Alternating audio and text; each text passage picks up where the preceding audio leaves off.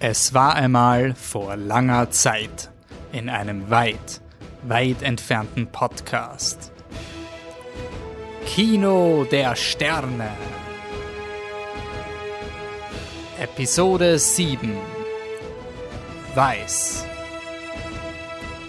George Lucas ist verschwunden. In seiner Abwesenheit hat sich Star Wars aus der Asche erhoben und wird nicht ruhen, bis es mehr Star Wars als Marvel gibt. Mit der Unterstützung von Patrick Krammer führt Flip the Truck den tapferen Podcast weiter. Sie versuchen verzweifelt spannende Themen in den neuen Filmen zu finden und die Freude an Star Wars wiederherzustellen.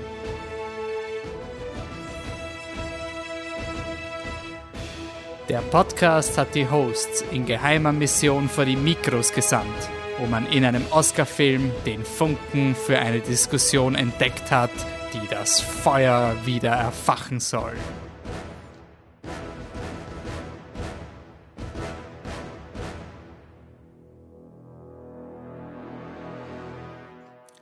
Und nach diesem dramatischen Opening Herzlich willkommen bei flipthetruck.com, dem österreichischen Filmpodcast. Mein Name ist Wolfgang Steiger und für diese Episode gibt es wieder eine unserer Spezial Kino der Sterne Episoden.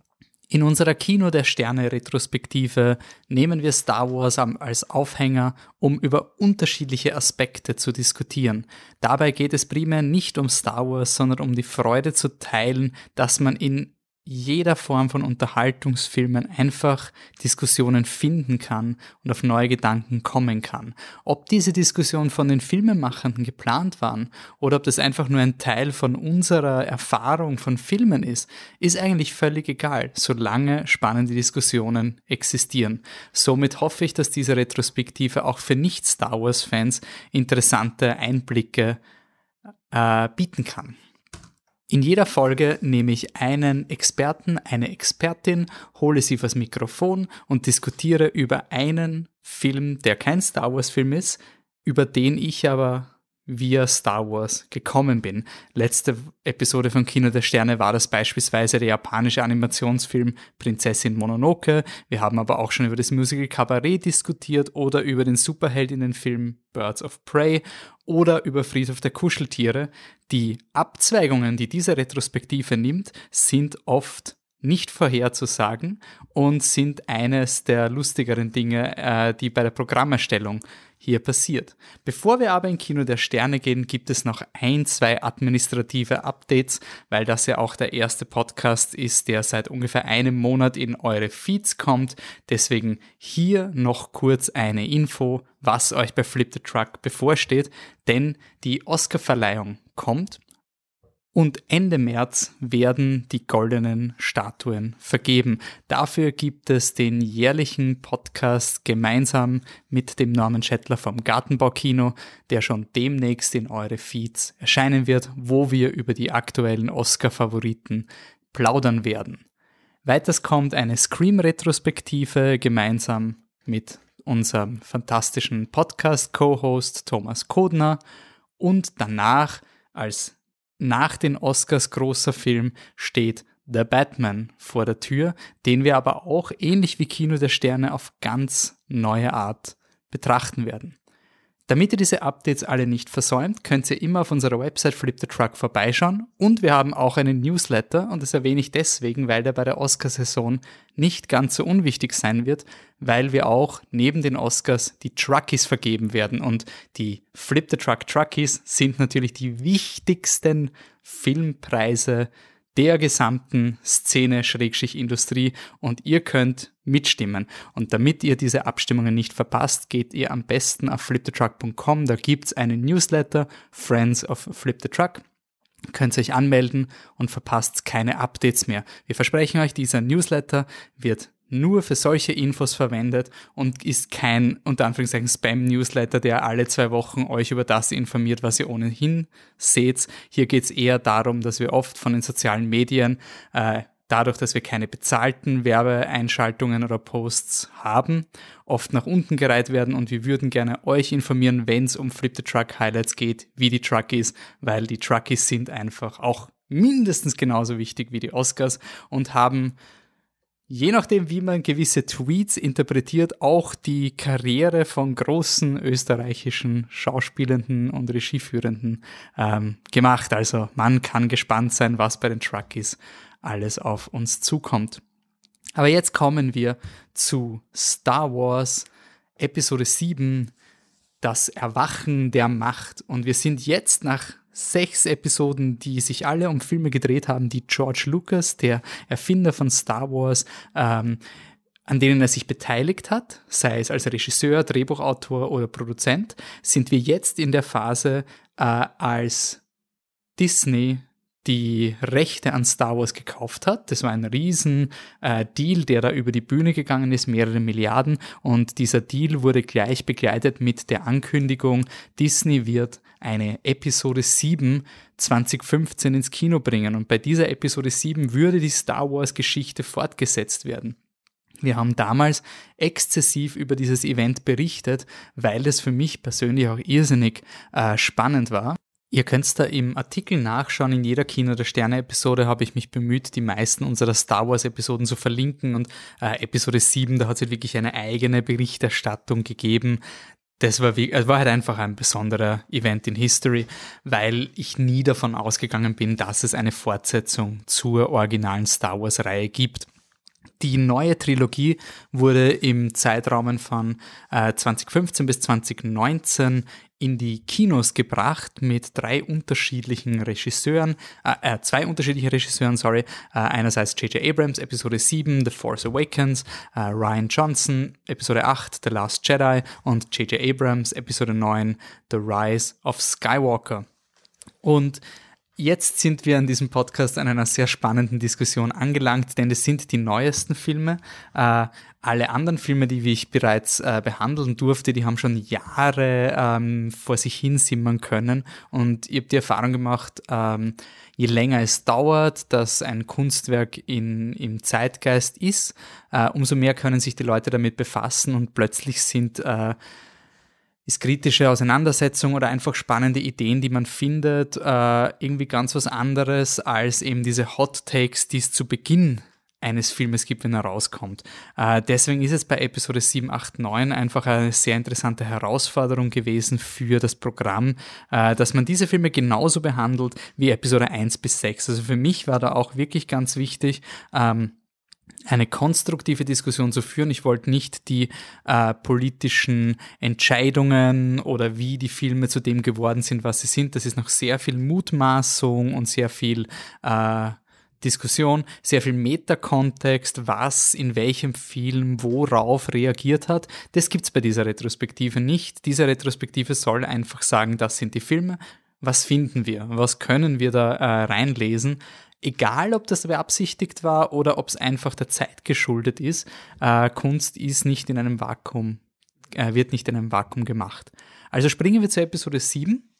Episode 7 findet die Galaxis nach dem Sieg über das dunkle Imperium, ähm, sind wir in einem Zustand, boah, wie soll man das beschreiben? Die, der Film hält sich sehr zurück mit konkreten politischen Aussagen. Was wir aber wissen ist, es gibt mittlerweile eine semi-stabile Regierung, die als äh, Republic bezeichnet wird, also die Republik, ähnlich wie in den ersten Filmen, Episode 1 bis 3, gibt es wieder ein, äh, ein galaktisches Zentrum, äh, das sich in irgendeiner Form um die Angelegenheiten der Galaxis kümmert.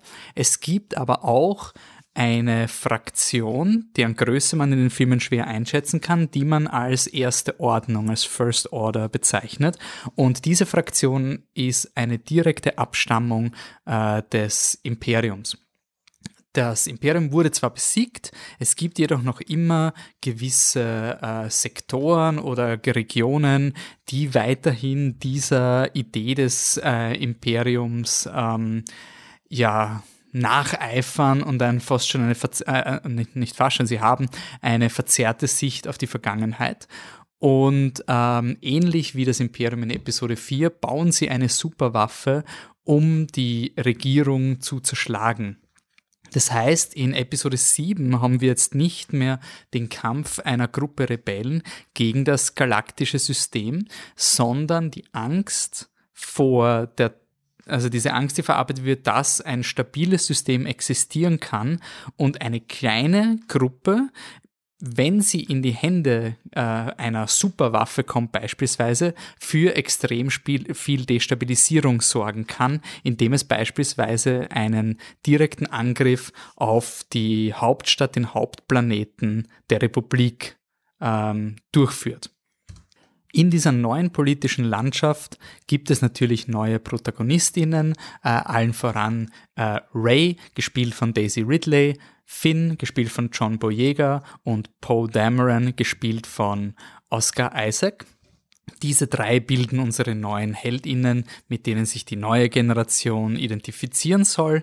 Und denen gegenüber steht eben dieser diese erste Ordnung. Der Film selbst ist konzipiert wie ein äh, Abenteuerfilm mit wenigen schweren politischen Messages. Das heißt aber quasi für diese Episode wollte ich mir genau die politische äh, Ebene rauspicken. Das heißt, die Zusammenfassung des Filmes belasse ich auf der politischen Ebene. Der Rest ist für diesen Podcast nicht wichtig. Das heißt, der Fokus liegt auf zwei Figuren, nämlich dem General Hux, das ist der General der ersten Ordnung, der militärisch Verantwortliche, und Kylo Ren. Kylo Ren ist quasi der neue Darth Vader, der neue dunkle Lord, der äh, im Auftrag eines neuen Oberbösewichts so sein will wie Darth Vader. Wir haben also zwei äh, Personen, Hux und Kylo Ren, die beide versuchen, ähm, einer, äh, einem historischen Vorbild nachzueifern und in ihrer verzerrten Realität äh, das nachzuleben, von dem sie immer gehört haben. Es geht so weit, dass Kylo Ren und Hux beide äh, im Grunde nichts anderes machen, als Fake News zu verbreiten. Das heißt, sie reden äh, in einer komplett verqueren Welt. Sie diskutieren über die Republik und ähm, inszenieren die Republik als terroristische Organisation, aber im gleichen Atemzug stehen sie auf einer Superwaffe, die einen Planeten zerstören wird. Kylo Ren bezeichnet die äh, Widerstandskämpfer, die mit der Republik assoziiert sind, als Terroristen, während sein Imperium eigentlich terroristische Aktivitäten versucht. Und ich habe das sehr spannend gefunden, weil zu Beginn in Episode 7 war das für mich so ein, hm, aber ich, es stimmt doch irgendwie gar nicht, was der Kylo Ren da sagt. Das ist irgendwie so ein bisschen Widersprüche und ich weiß nicht warum, wieso ist er da so. Und je mehr Zeit vergeht, umso mehr sehe ich das wirklich als ähm, eine, eine verstörte Welt oder eine verklärte Welt, in der sich zwei Personen alles so zurechtrichten wollen, damit sie die Guten sind, egal was ihre Taten sagen. Und das, dieser politische Kontext, den habe ich wirklich spannend gefunden, besonders weil sowohl Kylo Ren als auch General Hux sehr opportunistische ähm, Personen sind. Und ja, dann habe ich mich ein bisschen umgehört und äh, hab, hätte gern einen Film gefunden, der auf einer politischen Ebene ähm, ähnliche Themen behandelt. Ja, und glücklicherweise ist der Patrick von uns beim Team da deutlich sattelfester als ich und hat den Film Weiß vorgeschlagen. Und ich freue mich, dass wir diese Diskussion aufnehmen konnten und wünsche jetzt viel Spaß mit unserer Diskussion über Weiß. Warum wir den Film genommen haben, erklären wir auch noch. Und danach, wie das mit Star Wars zusammenhängt, da lasst euch überraschen. Viel Spaß beim Hören. So, ich sitze hier mit meinem Podcast-Gast Patrick Krammer. Ähm, man kennt dich als äh, Teil von Flip the Truck, aber du bist auch als eigentlich hauptberuflicher Journalist tätig und das ist zwar im Podcast noch nicht so oft das Thema gewesen, aber heute bist du explizit deswegen hier. Äh, vielleicht stellst du mal kurz vor, was du eigentlich machst, wenn du nicht mit uns Podcasts aufnimmst. Ja, hallo erstmal. Ähm, ich bin Journalist bei Respublika. Das ist ein relativ neues Medium, wo ich auch involviert war in der Entstehung und aus den Kinderschuhen heben. Ähm, es ist ein Medium für Demokratiepolitik, haben wir es genannt. Es geht im Großen und Ganzen darum, während Zeitungen, Tageszeitungen und, und Medien, die täglich berichten, immer über die neuesten Entwicklungen in irgendeiner Sache berichten. Wer hat jetzt was gesagt? Was hat der andere, die andere darauf geantwortet? Wer soll sich da noch auskennen? Genau, diese Sachen. Und deshalb würden wir gerne die, die Grundlagen auf denen das alles aufbaut, äh, mal kurz beschreiben, weil man erst, wenn man die Grundlagen kennt, wie es funktioniert, sieht man dann auch, wenn sich der Diskurs verschiebt, beziehungsweise wenn das alles irgendwie im Begriff ist, zu, zu fallen oder zu stolpern oder zu brechen. Das heißt, wir wollen eher so ein bisschen Grundsatzarbeit machen, aber trotzdem auch ähm, quasi die journalistische Watchdog-Funktion ausüben. Das heißt, wir schauen uns schon noch an. Also ich erkläre zum Beispiel, ich habe ein, ein, ein, Stück gemacht, wie funktioniert eigentlich diese, diese parlamentarische Immunität, von der alle reden. Also was mhm. ist die Idee dahinter, wie funktioniert's? Ähm, ich habe auch was gemacht über das Ausschreibungsgesetz, also im Endeffekt, wie werden Posten besetzt im mhm. Land und wo gibt's die Probleme? Also wir haben ein, ein schönes Gesetz, das Gesetz verbietet aber nichts. Das heißt, wenn du jetzt einen Posten willst kannst du dir selber eine Ausschreibung schreiben und dann bekommst du zufällig den Posten, weil du sagst, welche Kriterien wichtig sind. Ja. Und das Gesetz, ja, sagt, das ist okay. Jetzt wird das nicht wirklich thematisiert. Man sagt nur, es ist arg, dass es Postenschacher gibt und da ist ein neuer Fall und dort ist ein neuer Fall. Aber dieses Grundding fehlt etwas. Haben wir im Team zumindest den Eindruck, dass es passiert ist und das versucht Respublika etwas zu ändern. Einfach mal nur Grund, die Grundsätze erklärt und warum das im aktuellen Tagespolitik passiert. Also Genau, also für, für die Leute, die auf Twitter unterwegs sind, seid mal zwei Tage nicht auf Twitter und dann lest es mit. Ahnung, was passiert. Und auf einmal seid ihr in Threads drin und es werden irgendwelche Namen genannt, wo ihr nicht wisst, also was mir, abgeht. Mir passiert das generell auch bei Twitter. Also ich habe ja, ein paar, paar Journalistinnen drin und ich sehe Tweets ohne Links zu irgendwas, sondern nur mit irgendeiner Reaktion auf etwas von vorgestern, wo ein, eine Reaktion gestern war und alle sind schon so in der Zone. Und ich bin so ein, okay, wo kann ich das ja, nachlesen? Ja, voll. Also, was dann, passiert? Dann sitzt du da und kriegst irgendwas nicht mit und machst Twitter auf einmal steht da, also ich fand der Pfau ja eigentlich cool. Punkt. Und dann stehst du da und sagst, warte mal, warum reden wir jetzt vom Pfauen? Was aber, zur Hölle ist ein Pfau? Was aber es ist trotzdem immer alles an, an aktuellen Bezug. Also es ist nicht, dass ihr macht, wir machen grundlegende Politikgeschichte. Nein, nein, dafür sind wir nicht. Ich bin auch, da, also das sollten wir auch, auch sagen, ich habe äh, Journalismus studiert und vergleichende Literaturwissenschaften und ich bin kein Politikwissenschaftler. Ja, das, also das können wir gar mal vorne wegstellen. Ja. Also mhm. die wissenschaftliche Ebene wird hier heute nicht behandelt. Ja. Wir sind ja, wir sind schon auch tagespolitisch unterwegs, weil sich unsere Themen auch einfach aus der Tagespolitik ergeben. Mhm. Also was mich zwar immer nervt, aber ich habe zu diesen Postenschacher-Themen zum Arbeiten angefangen, bevor diese Sideletter-Diskussion kommen ist. Ich war happy, ein Thema zu haben, an dem nur ich arbeiten kann. Mhm. Und auf einmal ist halt das rund um und um explodiert und jetzt, jetzt, schreiben wieder alle über mein Thema, so ein Scheißdreck. ja, also das ist unser Problem. Aber wir versuchen schon, ähm, immer einen Bezug zur Praxis herzustellen, weil es ja auch einen Grund geben muss, warum man sich jetzt einen, einen Grundsatztext durchliest. Also mhm. ja, man braucht schon eine zeitliche Verknüpfung. Okay.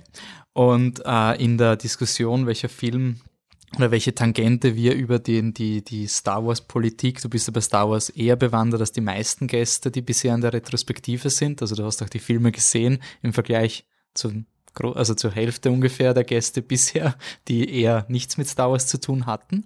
Aber sagen wir quasi auf diese ganze Diskussion kommen, ähm, äh, wir haben mal, ich habe es mal zusammengefasst, dass Ideologie, Populismus und Opportunismus, das war so ein bisschen die, äh, die, die Wörterwolke, auf der der Podcast mal vor sich hingesimmert hat. Und du hast dann einen Film vorgeschlagen, der im Oscar-Rennen war, nämlich Weiß von Regisseur Adam McKay. Ähm, für die Historie, also vielleicht kurz, willst du die Inhaltsangabe von Weiß geben? Kann ich gerne machen. Ähm, Weiß von Adam McKay ist 2018 rauskommen, das heißt, wir waren schon in der Präsidentschaft von Donald Trump. Ich glaube, das ist nicht ganz unwesentlich in dem Film. Ähm, und es ist die Geschichte von Vizepräsident äh, Dick Cheney, also Richard Cheney, äh, der bei George W. Bush von 2000 bis 2008 Vizepräsident war. Und äh, im Film geht es eigentlich darum, dass die Rolle des Vizepräsidenten äh, normalerweise eine, das ist der lustige Job, den man hat. Da geht man zu Eröffnungen hin und schüttelt Hände und hat keine Macht und, und kann sich ein bisschen austoben. Und äh, zu, bei, zu George W. Bushs Zeiten war es äh, Dick Cheney. Nur Dick Cheney hat die Rolle ganz anders angelegt. Der hat die Unerfahrenheit, nennen wir sie Unerfahrenheit von George W. Bush ausgenutzt, um sein eigenes Machtzentrum zu bauen und war im Endeffekt der, der, der Schattenpräsident mehr oder weniger in äh, Amerika von 2000 bis 2008. Mhm. Und Adam McKay war mal, ist krank zu Hause gelegen und, und hat am Nachtkastel die Dick Cheney Biografie gefunden und hat da halt reingeblättert und war überrascht davon, wie einflussreich und was für äh, Folgen quasi die Cheney-Vizepräsidentschaft äh, auf, auf die amerikanische Geschichte und die Politik 2018 in Amerika hatte. Was wäre eine dieser Folgen, die man vielleicht jetzt auch mit, also quasi, wo, wo man jetzt sagen kann, man hat ein bisschen Kontakt zur Politik von Amerika gehabt die letzten Jahre und wo man sagt. Um, ähm, gut, uh, das Große ist natürlich der Irakkrieg und der Afghanistankrieg. Und also das, warum die, war das, sind, das sind die großen, nun ja, einerseits äh, Afghanistan-Krieg ist äh, letztes Jahr der Abzug gewesen. Das mhm. heißt, die USA war in Afghanistan, äh, war da 20 Jahre dort und hat die, die ganze Region destabilisiert. Man kann einen Bezug herstellen, den äh, Weiß herstellt äh, von äh, dem Krieg in Irak zu der Entstehung von ISIS Mhm. Und man kann die, die Art und Weise, wie, wie Politik gemacht wird, also die Idee von Fokusgruppentests, um quasi den Leuten die eigene Ding besser verkaufen zu können, zum Einfluss von äh, nicht in der Regierung stehenden Lobbyistengruppen und, und Firmen und so weiter, kann man das alles äh, sehr gut an ihm nachzeichnen. Aber war jetzt Dick Cheney eine Person, die halt zufällig zu diesen historischen Events halt beim Weißen Haus war? Also er war quasi immer dabei, wie man gesagt hat, man geht in den Irak und deswegen war er bei diesen wichtigen Events passiert dabei oder wieso hat Adam McKay gesagt,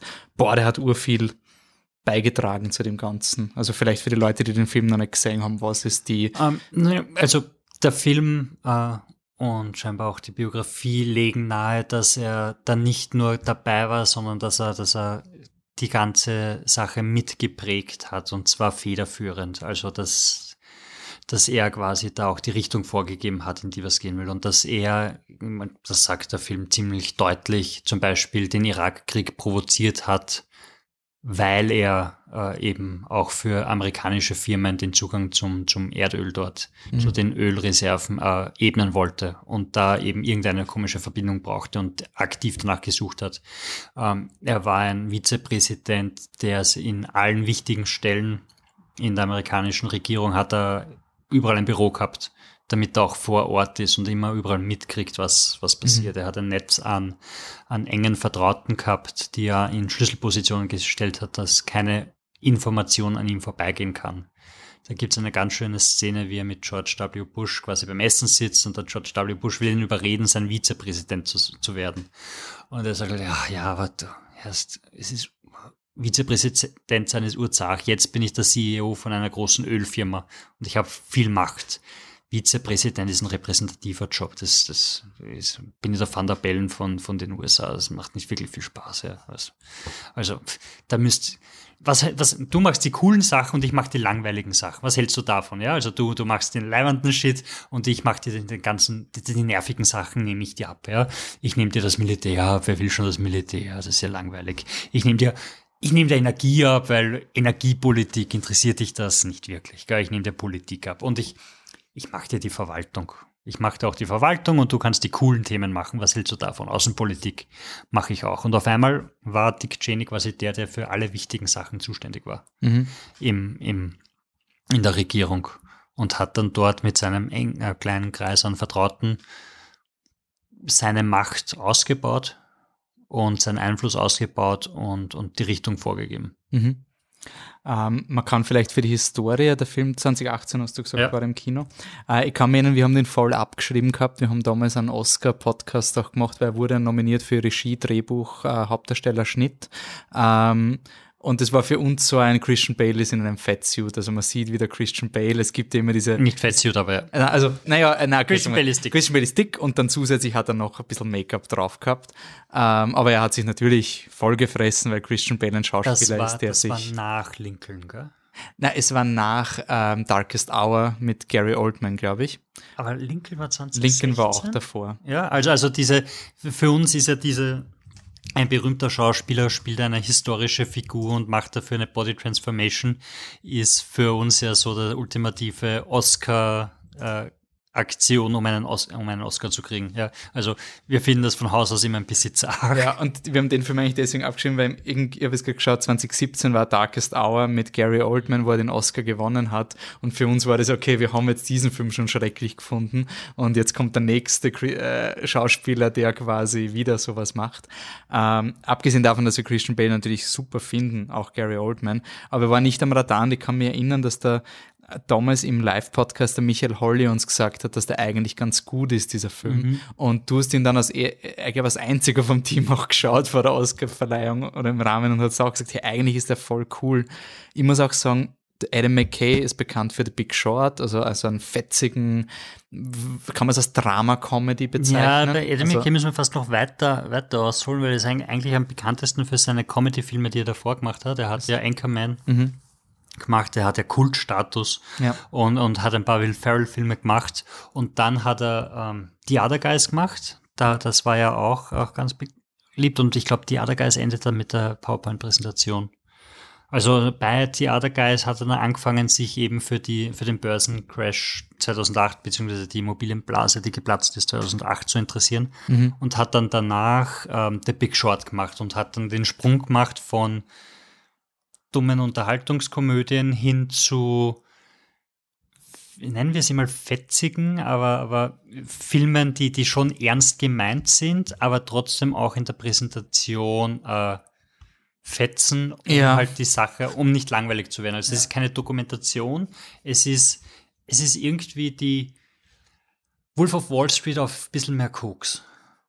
Ich hätte gesagt Hamilton auf Hamilton mit Börse drauf, also dass du wirklich sagst, du, du stülpst etwas rüber und präsentierst etwas, wo du eigentlich sagst, inhärent, boah, das interessiert doch niemanden, das ist viel zu trocken oder zu kompliziert. Und er, ja, Wolf of Wall Street ist aber wirklich ein guter, ja. aber ich finde, bei Wolf of Wall Street ist mehr ein Charakterdrama, und es ist, als hätte man die Fetzigkeit von Wolf of Wall Street genommen, um gleichzeitig noch zu versuchen, diese Sachverhalte rüberzubringen.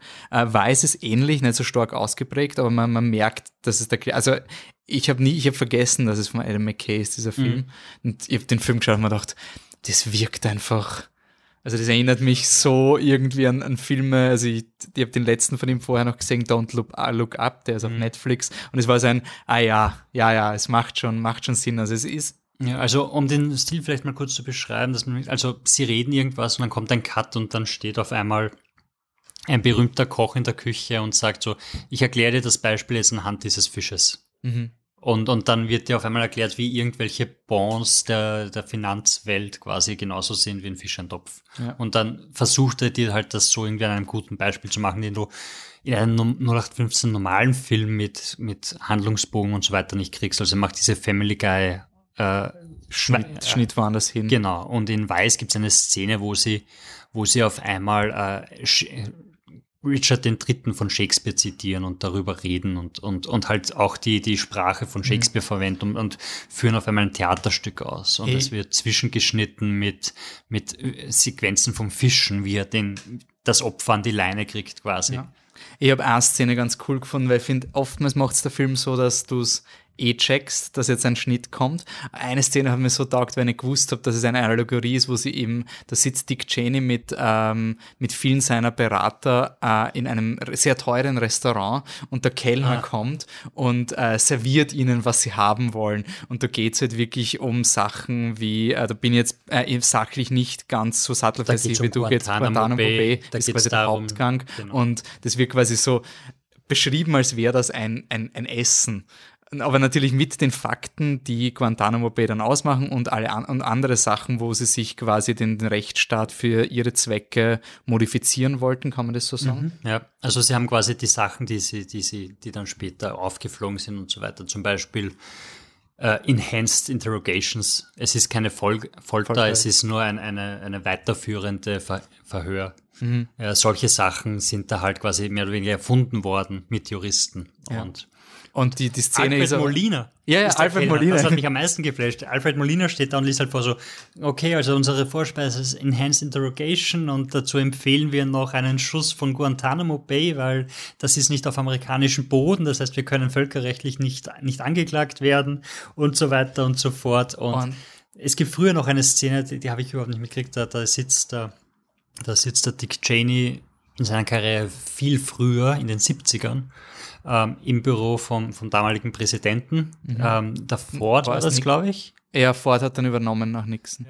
Der, der Ford war das und sitzt drin, der hat ihn gegen Carter verloren und sitzt drinnen und, und will ihm halt irgendwas Verrücktes verkaufen, irgendwas Urorges. Und, und daneben steht einer, der halt sagt so, Alter, das kannst du doch nicht tun. Und dann kommt halt das Voice-Over, das erzählt so, die große Fähigkeit von Richard Nixon ist, äh, von, von Dick Cheney. Dick Cheney ist, er kann dir die verrücktesten Sachen so verkaufen, als wäre es was ganz Normales. Und dann sieht man halt, wie der Dick Cheney das ist und sagt so, ja, also wir sollten eigentlich rausgehen und, und kleine Perücken auf unsere Schwänze geben und diese Schwänze dann schön draußen aufstellen und, und der ganzen Welt zeigen und dann machen wir eine kleine Schwanzparade draußen. Und der Präsident sitzt da und sagt, oh ja, eine gute Idee, genau so machen wir es. ich so, warte mal, wa- was? Also ich habe das irgendwie richtig, also ich habe es eigentlich sogar fast cooler gefunden als in The Big Short, weil es die oftmals so unerwartet erwischt. Also ich finde, der Film ist näher an einem normalen Drama als The Big Short. The Big Short poppt einfach, also der ist einfach eine richtig orge Show. Also was auch cool ist, aber was mir taugt hat, war, dass er mich manchmal eben genauso wie diese Szene, die voll überrascht. Also dass du glaubst, du, du schaust jetzt eine normale dramatische Szene und dann denkst drüber nach und du, ich finde das Orge ist, dass man halt nicht sofort checkt, dass das eine Allegorie sein kann. Also du bist in diesem Punkt, wo du am Anfang nicht sicher bist, aber das, ob da das, es könnte schon sein, dass er es gesagt hat. Also für mich war es oftmals so ein, na, das ist jetzt zu absurd, das ist jetzt eine Allegorie. Aber ich finde, er spielt sich halt dadurch auch immer ein bisschen mit diesem, was halt Biografien selten haben. Meistens haben wir Biografien, wir schauen da den Tatsachenbericht. Und ähm, ich habe bei Adam McKay oft den Eindruck, dass er er macht komplexe Themen, er behandelt sie dann aber doch auf eine Art sehr simpel und auf seine Art. Und in dem Film hilft es ihm aber, dass er halt immer so sich raus und rein wieselt, weil du nie genau sicher bist, ob das jetzt ein tatsächliches Statement ist, ist es überspitzt. Der Film sagt zu Beginn dezidiert, du, das ist der geheimste Vice President, der most, also nicht geheimste, also der, Der most secretive, äh, zurückhaltendste, zurückhaltendste. ähm, du weißt quasi den ganzen Film über, gibt dir das Gefühl, ähnlich wie Spencer, der was jetzt auch im Oscar-Rennen ist, dass das nicht eine echte Biografie ist, sondern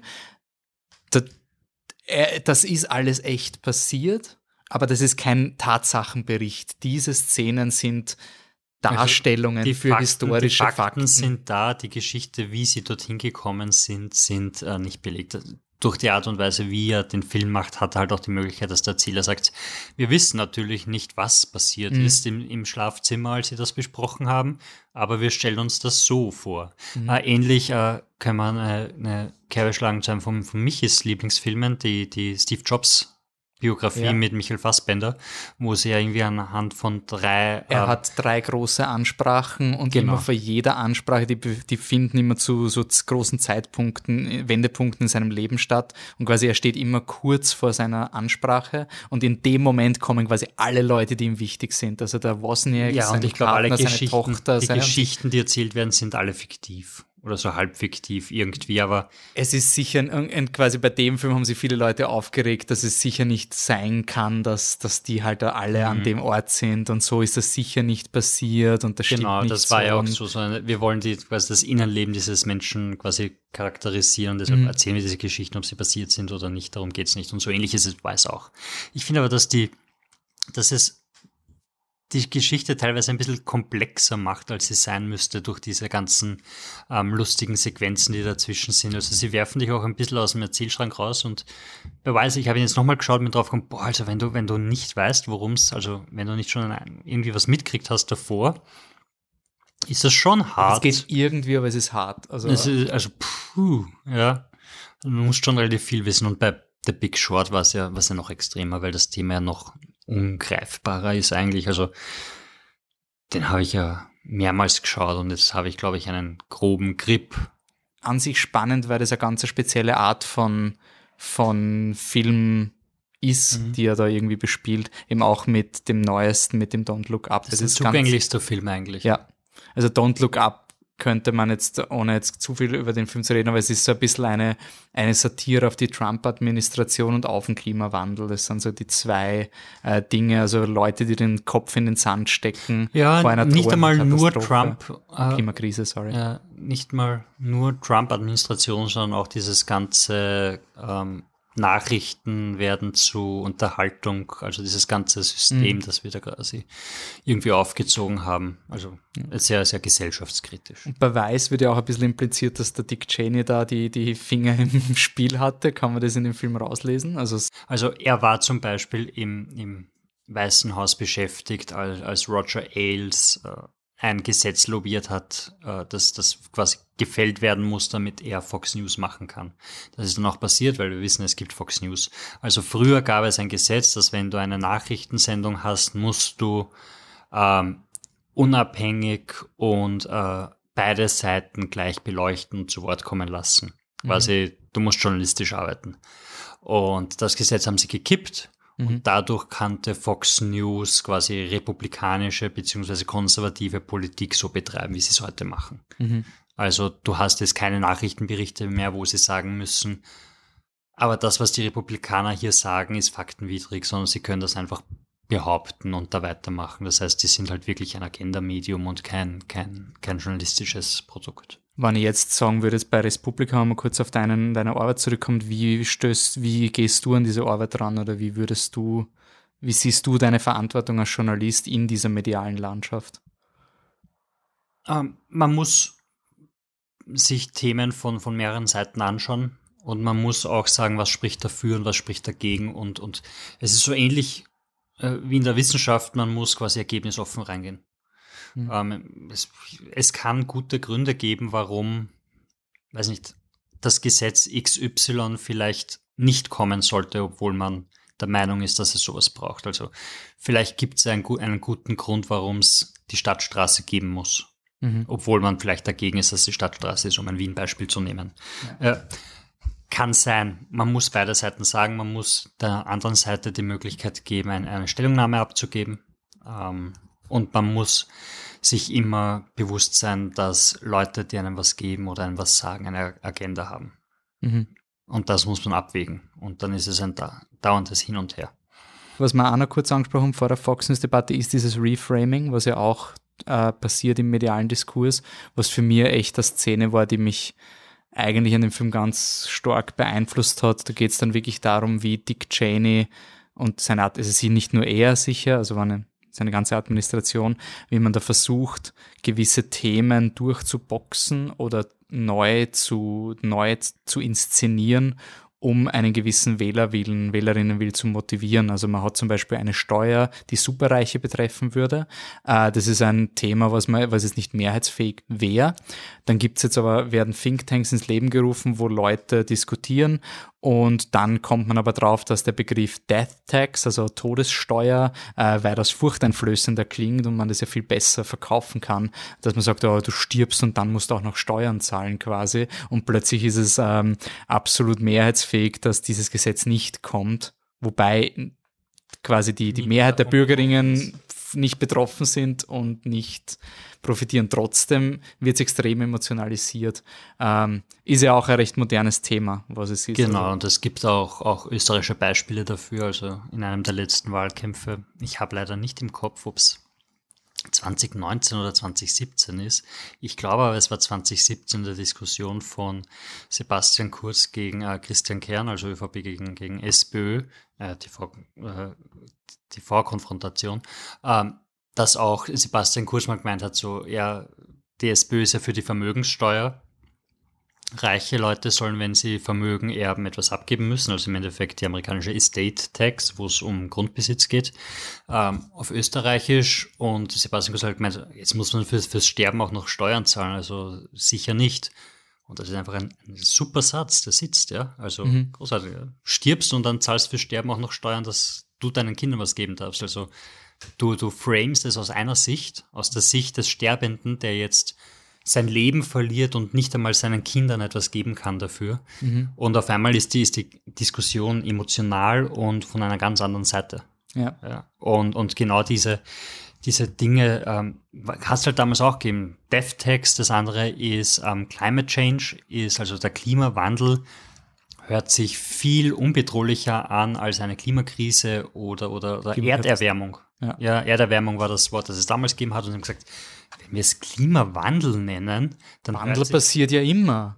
Hat es immer schon gegeben. Sommer, ja, also, Winter, Wandel. Ja, es gibt österreichische Politiker, die sagen, die Sahara war der, war der, war der Saatspeicher der Römer damals. Ja, also mhm. dort war es grün. Grönland war auch mal grün. Ja, alles. Ja. Also, also all diese Sachen sind, sind immer noch heute da. Ähm, ein, ein schönes Beispiel ist ist die Brexit-Kampagne von, von 2016, mhm. wo, wo Brexit, äh, also wo die Großbritannien, die Engländer äh, darüber abgestimmt haben, ob sie noch Teil der EU sein sollen oder ob sie aus der EU austreten wollen. Und es gab Anti, Anti-Brexit, äh, es gab Brexit-Kampagnen, wo sie auf Busse geschrieben haben, so, also wenn man es runterbricht, zahlen wir in der Woche 450 Millionen an die EU.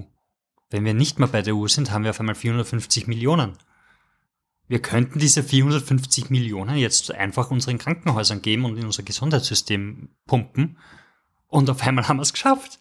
Und, und, und unser Gesundheitssystem ist viel besser. Wäre das nicht großartig?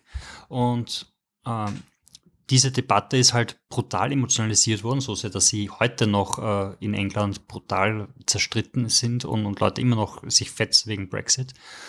Ähm, und am Tag, nachdem quasi England äh, für den EU-Austritt gestimmt hat, haben sich die Leute, die die Kampagne gemacht, hingestellt, also Nigel Farage und Boris Johnson, äh, haben gesagt, ja, also ehrlicherweise, wir wissen gar nicht, ob das stimmt. Also wir wissen gar nicht, ob wir diese 450 Millionen jetzt in das NHS-System stecken können. Mhm. Wir glauben eigentlich nicht. Mhm. Und haben am Tag danach quasi gesagt, dass ja, sie haben jetzt die letzten Wochen über gelogen und aber sie haben halt jetzt gewonnen und eigentlich wollen sie es eh auch nicht machen und sie treten jetzt zurück.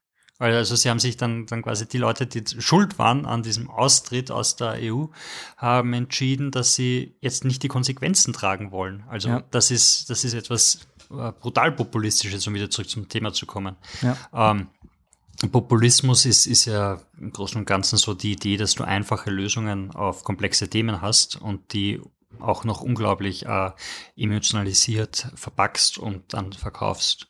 Ich glaube, was, was Weiß da so spannend macht, ist, dass du eben, also wenn man jetzt von den klassischen Populisten Image, also ich gehe jetzt recht uninformiert rein von meiner, von meiner Wahrnehmung, äh, gehen wir dann, dann erwartest du jemanden, der da einfach sich voll aufgeilt, quasi, dass die Leute gegeneinander ausspielen. Also eine, eine emotionale Person, die nach Macht strebt und quasi im Rampenlicht das Lob haben will und dann immer das sagt, dem was populär ist, ähm, um sich am, am, an der Macht zu halten. Und das wird in Weiß irgendwie ganz spannend anders dargestellt, weil er, also die, die Regierung, die er aufbaut, benutzt populistische Mechaniken, um gewisse Interessen durchzuboxen oder um Macht zu bekommen.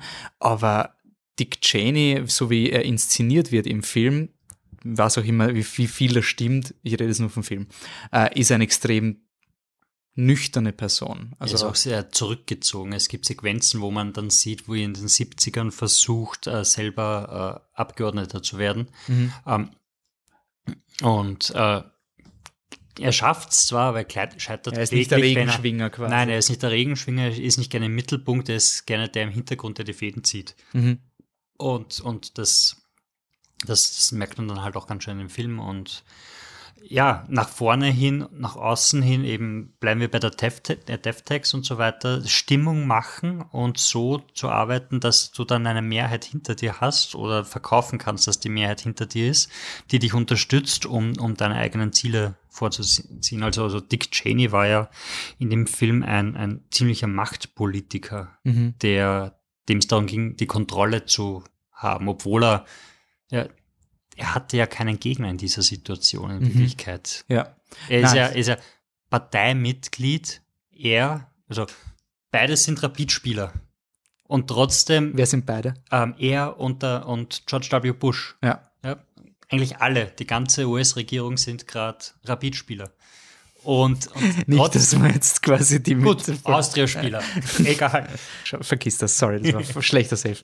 Und, und trotzdem er schießt er den eigenen Typen mehr oder weniger an und isoliert ihn, weil er, weil es ihm nicht darum geht, dass jetzt das ganze Komplex äh, Erfolg hat oder die USA oder die Regierung, sondern mhm. dass er einfach seine Interessen durchbringen will und dafür braucht er die Macht. Er, es arbeitet sich natürlich auch einfacher, wenn du keine Kontrolle hast, die dich überschaut. Mhm. Ähm, und das kommt in dem Film einfach schön rüber. Also da gibt es die, die großartige Szene, wo er quasi die Besetzungen im Weißen Haus und von den wichtigen Institutionen der USA hat und wo er rote Figuren und gelbe Figuren hat. Und mhm. er ist Team Rot und der George W. ist Team, Team Gelb. Und er sagt halt, ja, also der der George W. ist im Weißen Haus, aber er hat drei Berater, die sind rot und er hat nur einen Berater, der ist gelb. Das heißt, da haben wir die Kontrolle und da drüben. Und die, die er hat, sind nicht stark, also kann man genau, sie auch weg. Genau, also das zählt so. nicht und da drüben sind die und leider, also seine Vertrauten. Ich bin, ich bin zuständig für die Personalbesetzungen und für seine Vertrauten war leider kein Platz mehr in der Regierung. Mhm das tut mir eh leid, vielleicht zu einem späteren Zeitpunkt, aber für meine Vertrauten war natürlich Platz und die sitzen jetzt an deren Stelle und so kann er quasi sein Team überall positionieren, wo es notwendig ist, um dann danach ähm, seine, seine Macht auszuüben, beziehungsweise einfach Informationen abzusaugen, die er dann für die eigenen Vorteile nutzen kann. Ich finde, was ich an dem Film ganz, ganz super finde, was ich dem Adam McKay meinem Vorteilsdenken nicht zugetraut habe, ich finde, er zeigt diese Machtergreifung, ohne sie geil zu machen. Man läuft bei so Sabotage, Machtergreifungsgeschichten als erzählende Person extrem schnell in die Gefahr, dass man sagt, das ist meine Dramaturgie, das ist die Drei-Akt-Struktur und der Gipfel meiner dramaturgischen Geschichte ist die Machtergreifung und das ist dann der Erfolg. Es ist ja generell ein, ein, ein Problem, wenn du, wenn du quasi etwas thematisierst und etwas erzählst, das unter Anführungszeichen jetzt, jetzt negativ ist. Bei der mhm. Machtergreifung findet man es entweder positiv oder negativ, je nachdem, wer den Macht ergreift. Ja. Und Machtergreifung an sich ist jetzt in deutschen Sprachraum auch eher ein äh, negativ konnotierter Begriff, mhm. aber einfach nur an die Spitze kommen. Ja, ja. Also das Projekt Ballhausplatz war ein Plan, wie Sebastian Kurz zuerst die ÖVP übernehmen kann, deren Vorsitzender wird, der der ÖVP-Chef wird, um dann im Sinne der Partei natürlich die Wahl zu gewinnen.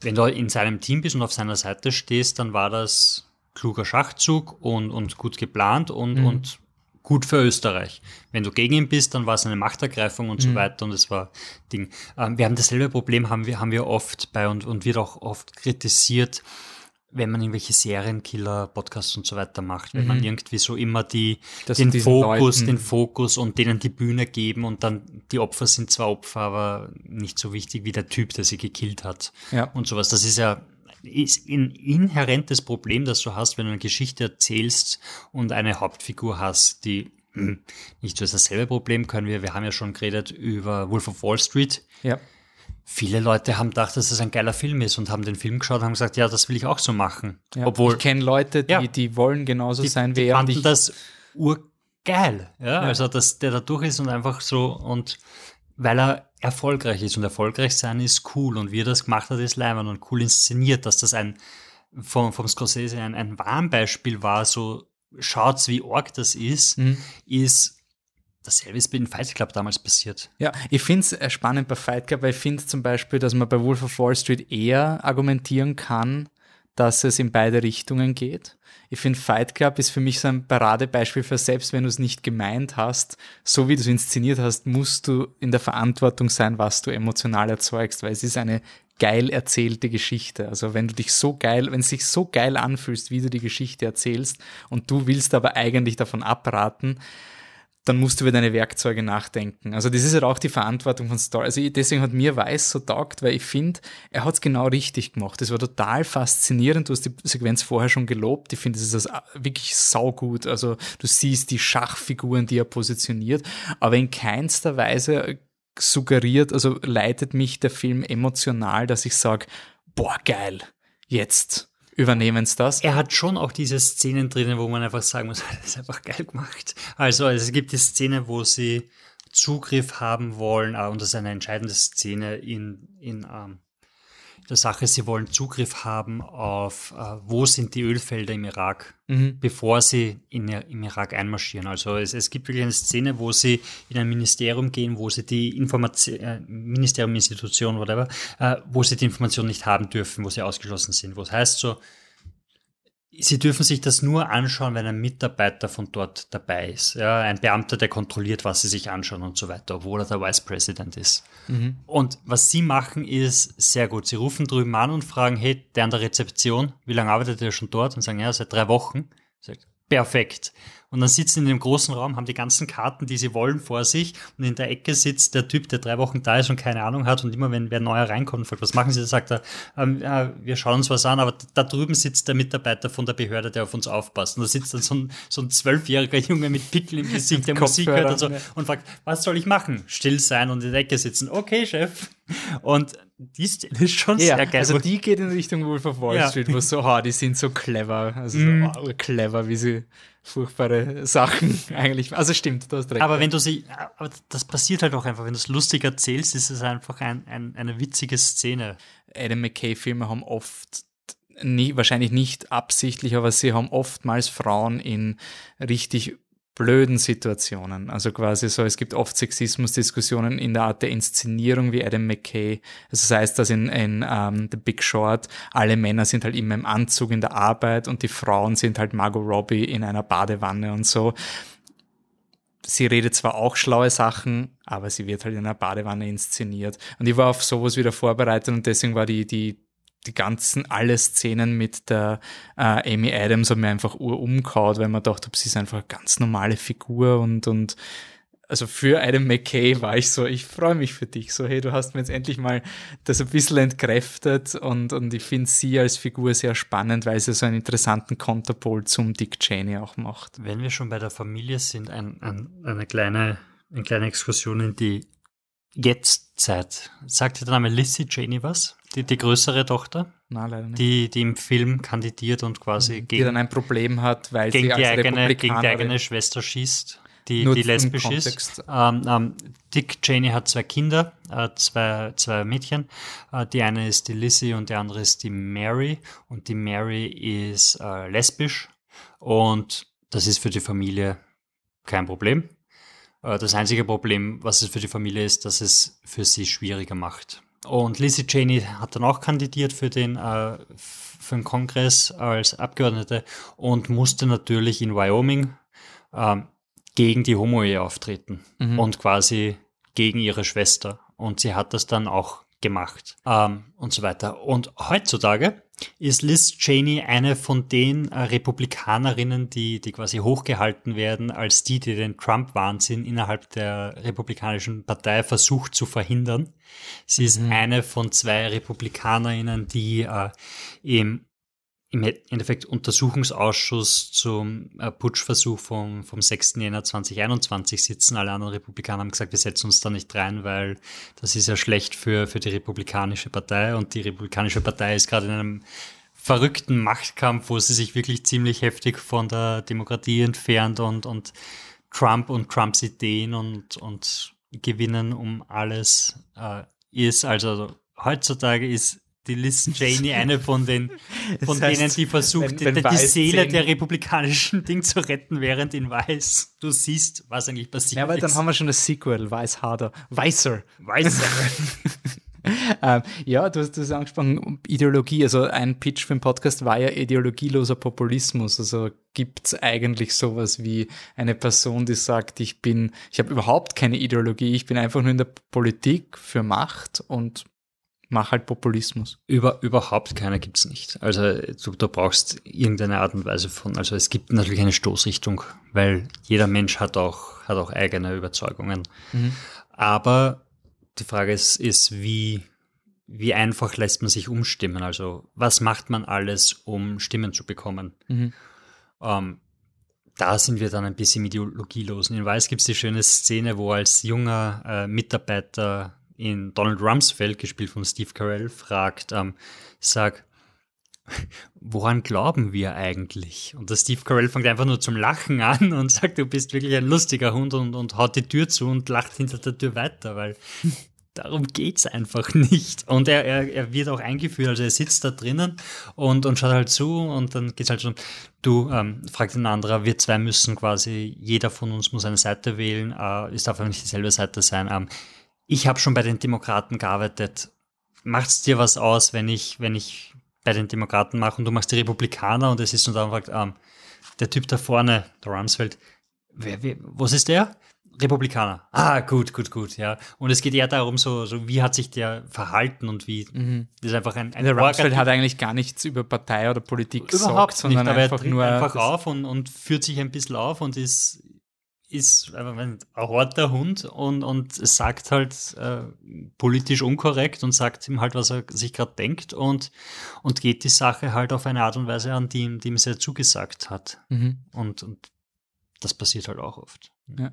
Aber hat der Film dann, also quasi, weil ich finde, durch diese zwei Szenen wird es ja schon irgendwie so, äh, wirkt es so, als hätten sie keine Ideologie. Also zumindest Dick Cheney in dem Film. Ich, ich glaube, es ist die Frage, wie wichtig ist Ideologie, beziehungsweise was ist der Grundantrieb? Also wir reden ja immer von, von, einer, von einer Werteebene. Mhm. Und die Werteebene haben natürlich alle. Aber wenn wir sagen, dass Dick Cheney in dem Film und viele Menschen der Politik, aber nicht alle, nicht alle sind gleich, ähm, es gibt auch Ausnahmen, äh, sagen, dass die das äh, wegen dem eigenen Vorteil machen und der Film legt das ja sehr nahe, dass alles, was Dick Cheney macht, macht er für seinen eigenen Vorteil, dann ist das seine Ideologie. Dann geht es mhm. ihm darum, dass er quasi die, die Firma, wo er CEO, CEO war, dass er der den Zugang zu den Ölfeldern im Irak ja. ermöglicht und dadurch reich wird. Ähm, natürlich ist auch äh, konservativ, aber er sieht das wahrscheinlich eher als, als Mittel zum Weg. Also er sagt, wenn ich, wenn ich bei der konservativen Partei bin, dann habe ich, also Wyoming ist konservativ, das sind die Themen, die Konservative vertreten. Und dann ist das halt so. Gibt es ein Thema, wo ich ein ganz großes Problem privat damit habe, beispielsweise die, genau, das die ist dann das, also Homosexualität das meiner Tochter, das wird dann halt nicht in mein Programm genommen. Genau, das, das, genau, das sagt er ja auch. Also, also er hat Familienwerte, ja. Mhm. Die hat er an den Tag gelegt und gezeigt, die hat er dann verraten für die andere Tochter. Kann man diskutieren, ambivalent. Menschen sind kompliziert, aber ähm, er steht da und sagt so, ja, also das muss man halt einfach machen und, und das mache ich nicht. Und das Erste, was passiert, wie, wie sie rauskommt, dass die Tochter ähm, lesbisch ist, ist, er umarmt sie und sagt sie, wir lieben sie trotzdem. Und die Mutter sagt, boah, so das, macht, das macht alles so viel schwieriger für uns. Ja. Das ist die Herangehensweise. Ja. Donald Trump zum Beispiel ist im, im Wahlkampf 2016 äh, nie aufgetreten als ähm, gegen, was war das? Gegen Homosexualität, glaube ich. Da ging es um die Kloschilder. Mhm dürfen Transpersonen auf Dingen. Und, und Donald Trump ist einer, der aus New York kommt. Und der hat gesagt, mir ist scheißegal, wo wir aufs Klo geht am Anfang. Mhm.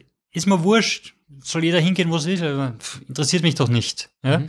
Dann hat es einen Aufstand gegeben von den Republikanern, weil der verrät die Werte der Republikaner. Und danach ist er schon aufgetreten und, und war halt sehr viel äh, äh, feindlicher.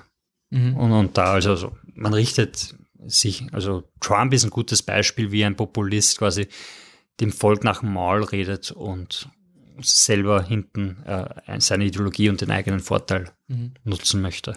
Das Orge ist irgendwie, das ist für mich ist das immer so ein bisschen ein, ein, ein Metagaming, ähm, weil sie ja auch, sie, sie erschaffen Umstände und Vorteile, also um ihre eigenen Vorteile zu haben, bedienen sie sich gewissen Neidreflexen in der Gesellschaft oder gewissen Stereotypen und verschlimmern die Situation eigentlich für die Gesellschaft, um sich einen Vorteil rauszuholen. Also man weiß oder, oder es ist einem egal, welche Kollateralschäden in diesen Entscheidungen stecken, solange man eben die eigenen Interessen bespielt. Das finde ich immer dieses, dieses Schockierende. Also du, dann wird es da vielleicht irgendwelche Reibereien geben oder irgendwelche Minderheiten haben dann ein Problem damit. Aber mein Punkt ist durch, äh, es gibt zwar einen Krieg, da werden Leute sterben de facto, aber du hast dein Klientel bedient und das ist das Ziel. Und das finde ich heute halt immer auf eine naive Art so extrem schockierend, dieses bereitwillige mhm. Ausspielen, also dieses klassische, ich weiß eh, dass das schlecht ist, aber für mich ist es gut, insofern. Mhm. Das ist auch nicht die einzige Richtung, in die Populismus geht, aber wir können ins Burgenland schauen, äh, zu Hans-Peter Doskozil, äh, wo die, die Anhebung des Mindestlohns ja auch eine populistische mhm. Maßnahme mhm. ist, ja, wo auf 1, 1, 1700 Euro erhöht hat, glaube ich. Ich habe das für euch Und sowas, ja. Aber, aber das ist ja auch Populismus pur oder äh, was anderes. Wir haben immer ein Problem, wenn wir es gibt nicht nur Rechtspopulismus, es gibt auch Linkspopulismus. Mhm. Das ist was anderes. Es gibt keine Hufeisentheorie. Was ist Hufeisentheorie? Hufeisentheorie ist, dass beide Seiten gleich sind. Im Endeffekt okay, ja. so Rechtsextremismus ist das gleiche wie Linksextremismus mhm. und so weiter, wo man sagen kann, ja, aber nein. Also ich habe mit einem, einem Politikwissenschaftler und Rechts, eigentlich ein Rechtswissenschaftler habe ich mal gesprochen, er hat gesagt, es ist viel komplexer, eigentlich müsste man von einer Art Angel reden, weil natürlich gibt es auch ein extremistisches Ende, also die Enden sind extremistisch, aber man kann sie nicht gegeneinander überstellen, weil einfach die Grundannahme ist nicht das gleiche. Also Rechtsextremismus, der Richtung Faschismus geht, hat mit Linksextremismus, der nicht Richtung Faschismus geht, halt wenig zu tun und wenn man das gegenüberstellt, erzeugt man ein falsches Bild. Also zum Beispiel, was Jörg Haider gemacht hat, als Beispiel für Populismus wieder.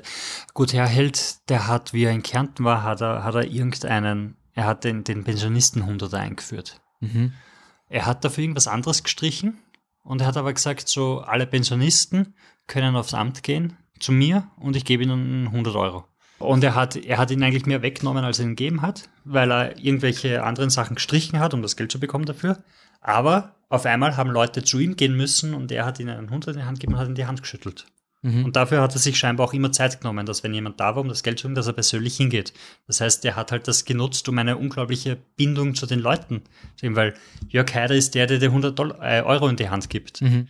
Und das ist halt was ganz was anderes, wie wenn du einfach 100 Euro überwiesen kriegst. Ja, ja, sicher. Ja, und, und auch das. Ist eine Inszenierungssache. Auch das ist Inszenierung, Populismus, mhm. ohne dass jetzt darum groß auch irgendjemand leidet. Ja, also, also Populismus ist auch nicht inhärent nur die bösen Bedingungen, genau, um ja. Leid zu erzeugen oder sowas. Ja, das stimmt. Voll. Also Popul Populismus ist, ist, das war, war vor ein paar Jahren war so der große Begriff, so wie es halt auch Rechtspopulismus in, in, in Europa groß worden ist, was auch ein Problem ist, aber es ist mhm. nicht das Problem für alles und es kann auch eine, eine Lösung sein. Also es gibt auch, auch Situationen, wo man sich in der Komplexität versteckt. Ja, mhm. Also Populisten sind die und Populistinnen sind die, die, die komplexe äh, Sachen mit einfachen Lösungen beheben wollen. Mhm. Und es gibt die Gegenbewegung, die quasi einfache Lösungen verhindern will, indem sie sich in die Komplexität flüchten. Mhm. Und das ist die Kehrseite der Medaille, die man auch immer mit bedenken sollte. Mhm. Ich finde Beweis, also Be Be Beweis an sich spannend, weil ähm, das ist für mich, auch wenn wir jetzt langsam in die Richtung Star Wars gehen, ähm, ich finde es halt immer so spannend, weil das ist ja selten so, dass quasi die Mehrheit einer regierenden Partei diese ganz orgen Hardliner sind, sondern du hast sehr viele Enabler, du hast sehr viele Leute, die quasi Teil dieses Systems sind und einfach sagen, ich weiß eh, die sind gestört. Also wir haben das in der, in der dritten Kino der Sterne Folge auch diskutiert quasi, wo man sagt, äh, ja, das ist eine kleine Gruppe und, und mit der muss man umgehen können. Ähm, die sind vielleicht nicht die Mehrheit, aber es gibt viele Leute, die mit kleinen Gruppen kooperieren können beispielsweise oder diese Gruppen in Positionen reinheben können, wo sie weitaus mehr Schaden anrichten können, als wenn sie, wenn man nur diese kleine Gruppe sehen würde. Einfach weil man sagt pragmatisch, ja, aber für mich selber habe ich dann auch irgendwelche Vorteile. Also bei mir ist bei Weiß ganz viel mitgeschwungen. Er schafft sich einen eigenen Vorteil in seiner eigenen Situation ob die gleiche Person in zehn Jahren noch immer diesen Vorteil haben wird oder das ganze System schon sich in eine ganz andere Richtung gekippt ist, äh, weiß man eigentlich nicht. Also für mich waren es oft so eine, jetzt in dem Moment bringt es ihm voll den Vorteil. Die Frage ist, was er da für langfristige äh, Reformen lostritt, die wirklich massiven Schaden anrichten können. Es gibt im, im Englischen gibt es einen Begriff dafür, den den wir versucht haben ins Deutsche zu übersetzen. Äh, ich rede äh, von demokratischen Leitplanken. Bisschen schwierig. Äh, es sind die Democratic Guardrails im Englischen und die Idee dahinter ist, nicht alles, was du machen darfst, solltest du machen. Mhm. Also PolitikerInnen oder auch Beamtinnen werden mit viel Macht ausgestattet, um Dinge verändern zu können und weiterbringen zu können. Ähm, zum Beispiel auch ParlamentarierInnen im, im Parlament. Die Geschäftsordnung lässt ihnen viel, viel Möglichkeiten. Man sollte die Macht aber nicht, man sollte nicht immer bis an die Grenze gehen. Mhm. Ähm, und in, in Weiß gibt es die Szene, wo er, wo er sich quasi jeglicher Kontrolle entzieht. Weil es halt eine, eine, eine Theorie im, in, weiß nicht, der Verfassungslehre gibt, die sagt, so der Vice President ist dem einen, der einen Säule der Demokratie und der zweiten Säule der Demokratie zuzuordnen. Und wenn wir gewinkelt vorgehen, können wir argumentieren, wenn er bei beiden ist, dann hat keine die Kontrolle mhm. über ihn, dann darf ihn keine kontrollieren. Das heißt, er ist quasi, Checks and Balances sind weg. Ja, mhm. Es gibt keine Stelle, die sich anschauen kann, was macht er. Weil er sagt einfach, tut mir leid. Wenn die eine Seite fragt, tut mir leid, ich, ich gehöre zur anderen Seite, nur die dürfen mich kontrollieren. Und wenn die andere Seite sagt, sagt er, Entschuldigung, ich gehöre darüber, nur die dürfen mich kontrollieren. Ja. Und so kann er sich den, den Kontrollen entziehen und kann machen, was er will im Endeffekt. Mhm. Und Weiß hat da eine Theorie quasi, die sie so, ähm, die sie ähm, in den Raum stellt und so als, als Damoklesschwert am Ende stehen lässt. Das ist die Unitary Executive Theory. Das ist eine, eine Rechtsauffassung, die, die eigentlich sagt, so, wenn du in der Regierung bist, wenn du ein Vizepräsident oder ein Präsident bist, dann kannst du nicht illegal handeln. Und wenn du nicht illegal handeln kannst, dann ist alles erlaubt. Mhm. Ähm, die ist ein bisschen komplex. Äh, ehrlicherweise, ich bin mir nicht ganz sicher, wie diese Theorien in der, in, im, im amerikanischen System wirklich funktionieren. So wie ich es verstanden habe, ist es einfach ein, sie können das machen und berufen sich dann dabei auf diese Theorie und da muss man über diese Theorie diskutieren und sie können es durchziehen und dann ist es mhm. passiert. Ähm, das Beispiel, das sie geben, ist äh, die Foltersache. Sie haben gesagt, so im Gesetz steht, die US-Regierung foltert nicht. Mhm. Das bedeutet, alles, was wir mit Menschen machen, kann per Definition keine Folter sein. Ja. Also wir können sie waterboarden, aber Waterboarding ist ein Fol eine Folter. Wenn es wir machen, ist es keine Folter, weil wir foltern ja nicht. Mhm. Das ist, sind diese, diese, diese Gedankenexperimente, mit denen man Sachen rechtfertigen kann. Ja, ich meine, das hast du ja auch äh, im europäischen Kurs auch oft, dass dann quasi mehr gefühlt i-Tüpfelchenreitereien äh, im Sinne von, ich trete erst zurück, wenn, äh, wenn ich verurteilt bin oder solche Sachen. Also quasi, wie du gesagt hast, du hast viel Macht, aber es geht in der Politik ja auch oft nie, genau, um nicht bis zum letzten i-Tüpfelchen reiten. Also ich vergleiche das, ich, mir kommt es immer so vor, als würde man ein Brettspiel spielen und es gibt dann eine Person, der geht es nur mal darum, das Brettspiel für ihren persönlichen maximalen Gewinn zu ähm, spielen. Und diese Person vergisst dann, dass man sich eigentlich zusammengesetzt hat, weil man gesagt haben, wir wollen einen schönen Abend haben. Wir wollen nicht die Regeln von Monopoly auf Punkt und Beistrich durchexerzieren, sondern der Grund, warum wir hier sitzen, ist, wir wollen spielen. Das ist die Idee. Hätten wir uns von Anfang an getroffen, um zu sagen, wir wollen dir huldigen, weil du der oder die Geilste bist, wäre niemand kommen. Also quasi. Oder wir stellen uns alle und, hin, um und du, jeder versucht. Und du hast quasi vergessen, dass das nicht der Grund ist. Also du bist schon so weit von der Idee entfernt, warum dieses Spiel eigentlich exerziert. Ja, natürlich, du befolgst weiterhin die Regeln, aber das hat mit dem Gedanken nichts mehr zu tun, warum wir das eigentlich spielen. Es gibt den schönen Satz, der es zählt nicht nur das Was, sondern auch das Wie ist entscheidend. Und genau darum geht es. Also nicht nur das, was du tust, mhm. ist wichtig, sondern auch wie du es tust, ist wichtig. Und wenn du deine Politik vorantreibst, indem du alle Regeln aus, aussetzt, wo dann danach, ich weiß nicht, jemand reinstoßen kann und das ausnutzen kann, äh, ist es problematisch. Wir können einen kurzen Geschichte-Exkurs machen in die Weimarer Republik. Mhm. Ähm, da war es so, dass, ach, bitte fragst mich keine Zahlen. Die Weimarer Republik ging zu Ende. Der Reichspräsident hat gesagt, so ja, also das mit der Demokratie bin mir nicht da so sicher. Was ist, wenn die Parlamente einen Schaß drehen? Ich will, ich will zumindest äh, ein Vetorecht und ich will, dass ich was ausschalten kann, wenn es notwendig ist, quasi. Also würden die jetzt auf einmal putschen wollen, will ich ihnen die Macht wegnehmen können, damit ich die Ordnung äh, beibehalten kann das hat er dann gemacht, um in Preußen die Kontrolle zu übernehmen. Er hat das Parlament, die, die Regionalregierung in Preußen ausgeschalten und hat die, und hat dann über die Polizeibehörden und über das Militär dort die Kontrolle gehabt und hat dann quasi die Weimarer Republik beendet und hat wieder eine leichte Diktatur eingeführt. Ähm, dann sind die Nazis kommen und haben sich genau auf denselben Paragraphen mhm. äh, berufen und haben genau dasselbe gemacht, mehr oder weniger, was er ihnen schon vorgezeigt hat, was, mhm. was eingeführt war. Das heißt, es war rechtlich in das Weimarer System war quasi ein Self-Destruct-Button einge äh, eingebaut, der dann dazu geführt hat, dass Jahre später der, der ihn als erstes gedrückt hat, selber zum Opfer dessen wurde und, und zum mhm. äh, einfach zum Opfer und dann ist, ist das ganze Ding halt in, in eine Diktatur übergewandert. Das ist etwa die Idee von nicht nur was, sondern wie du es machst. Mhm. Ja, heavy stuff eigentlich für einen Podcast. Ähm, gut, an dem Punkt, nachdem wir jetzt den Film diskutiert haben, äh, Christian Bale ist super, sollte man auch noch sagen. Ähm, es hat nur eine Szene gegeben, wo ich ihn als Christian Bale wahrgenommen habe. Das ist die Schlussszene, wo er sich, wo er in die Kamera spricht und quasi mhm. rechtfertigt, dass das alles gemacht wurde, um ja. für Amerika einzutreten, da habe ich Batman gehört. Also das war für mich die einzige Christian Bale-Szene, aber sonst habe ich vergessen, dass er, dass er ist. Also im Vergleich zu Gary Oldman muss ich schon sagen, ist das eine Top-Performance in dem Film. Ja, hat auch wieder seine Minerismen gelernt und so weiter. Ich habe mir danach ein, ich, ich war mir nämlich nicht sicher. Ich dachte mir, diese Sequenz am Ende, dieses Interview, das er führt, ob das ein berühmtes Interview ist mhm. oder so. Hat es vielleicht, weiß nicht, vielleicht gab es 2015 ein Interview mit ihm, wo er eben sowas ähnliches sagt mit, ich habe mich im Dienst der äh, quasi des Landes gestellt und der Film endet ja mit dem, dass er sagt, ähm, ähm, danke, dass ich, dass ich euch dienen durfte. Mhm. Ja.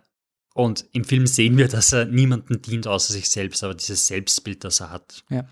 Ähm, und ich dachte, vielleicht kommt das irgendwo vor und habe es dann geschaut. Aber ich habe so ein Interview nicht gefunden. Ich habe aber gefunden, äh, dass er wirklich sehr, sehr ähnlich geredet hat mit der Art und Weise. Äh, ja. Bale hat es ein bisschen überzeichnet, aber schon dieses Luftholen und, äh, ja, und diese auf der einen Seite reden, was, was er macht und so weiter. Also Bale macht wieder crazy shit. Mhm.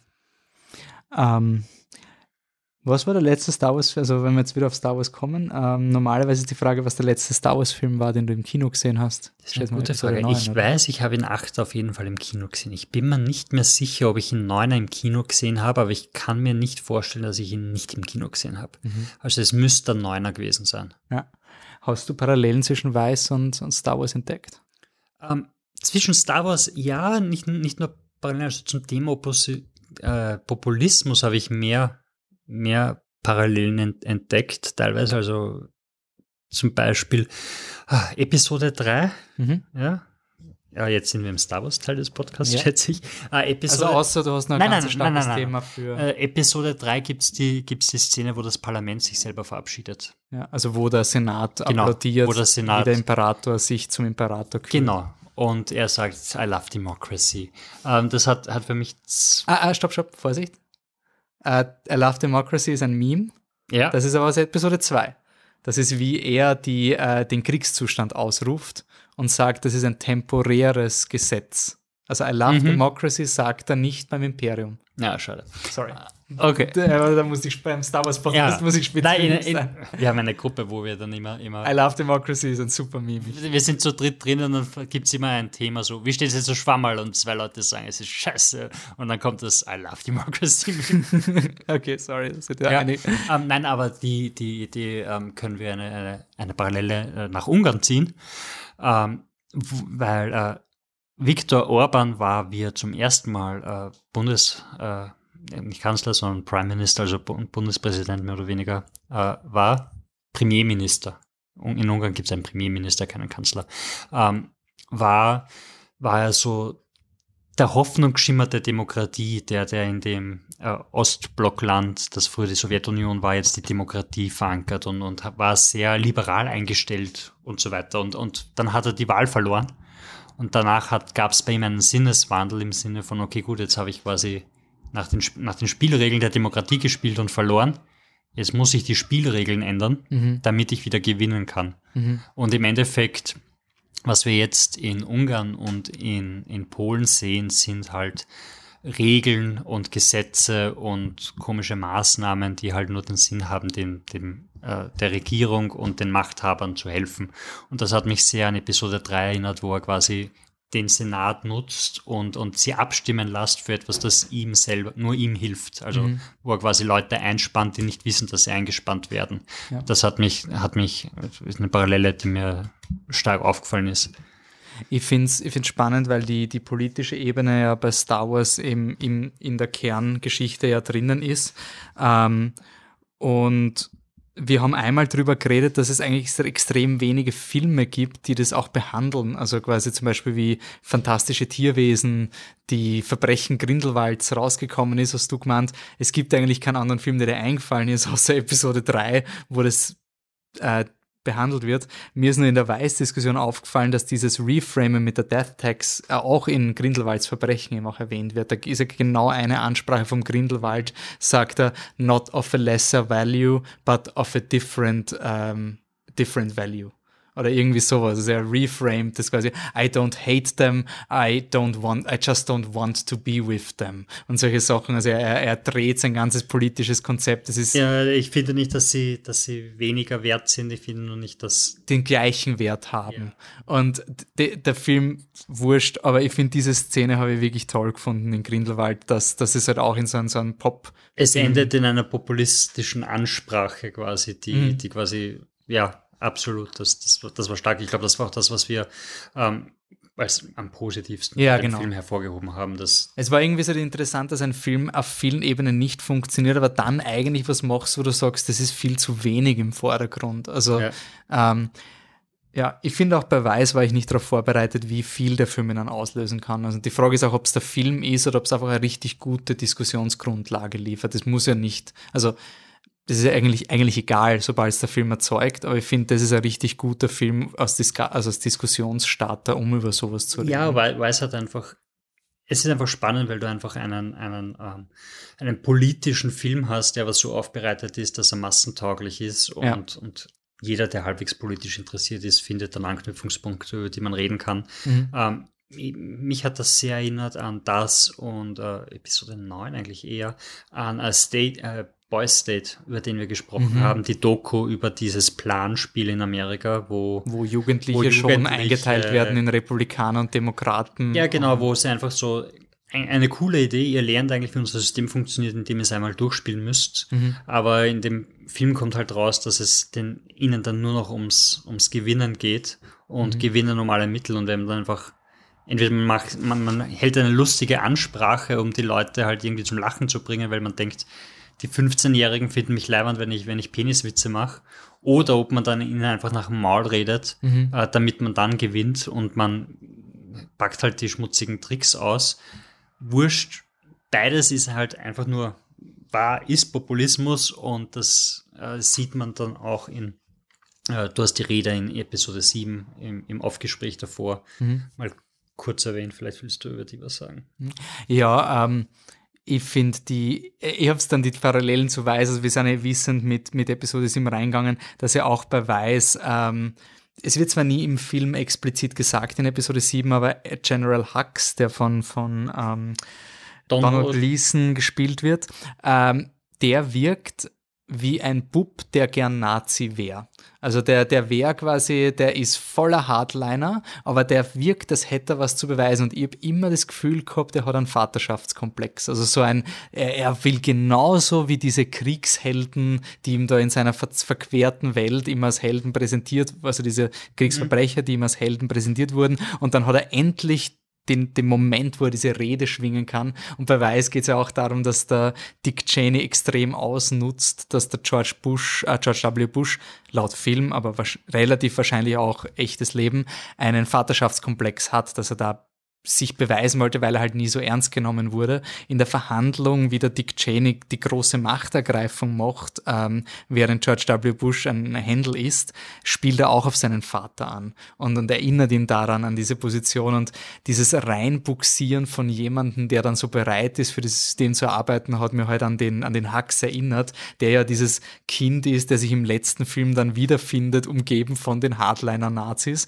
quasi, die dann plötzlich alle da sind und, und die er Kylo Ren mitgemacht ist ja, hat. Kylo, Ren ist hat ja auch hat ja den Großvaterkomplex quasi. Genau, Es ist ja. ja auch so, ich werde vollenden, was du angefangen Vielleicht, hast. vielleicht habe ich es deswegen immer gedacht, dass Kylo Ren und Hux beide so von der, von der Vorgeneration das diese sind ja, Wertigkeit das sind wollen. ja die zwei Figuren, an denen man quasi das Politische oder das, was in Weiß vorkommt, am besten abspielen kann. Mhm. Ähm, weil beiden geht es ja in erster Linie um den persönlichen Vorteil. Also, also es ist ja in, vor allem in Hux Episode geht- 8 gibt es dann den Machtkampf zwischen Hux und, und Kylo Ren, wo, wo beide quasi, quasi so, gut, der Imperator, nicht Imperator, ähm, wie heißt der? Snoke? Der Snoke ist jetzt tot, jetzt, jetzt ist der Platz an der Spitze frei, wer übernimmt das? Es gibt zwei Kandidaten und dann setzt sich halt Kylo Ren durch, weil er ein fucking Lichtschwert in der Hand hat, im Endeffekt. Aber es gibt schon auch, auch im Sima gibt schon diesen, diesen Konflikt, Ja. dass beide quasi um dieselbe Position äh, quasi Sie streiten. sind auch wie so zwei kleine Kinder, weil Ja, ja, der voll. Hux den Kylo so, ja, der Kylo Ren hat's versaut, weil er hat gesagt, wir brauchen das Mädchen nicht und stellt quasi vorm Chef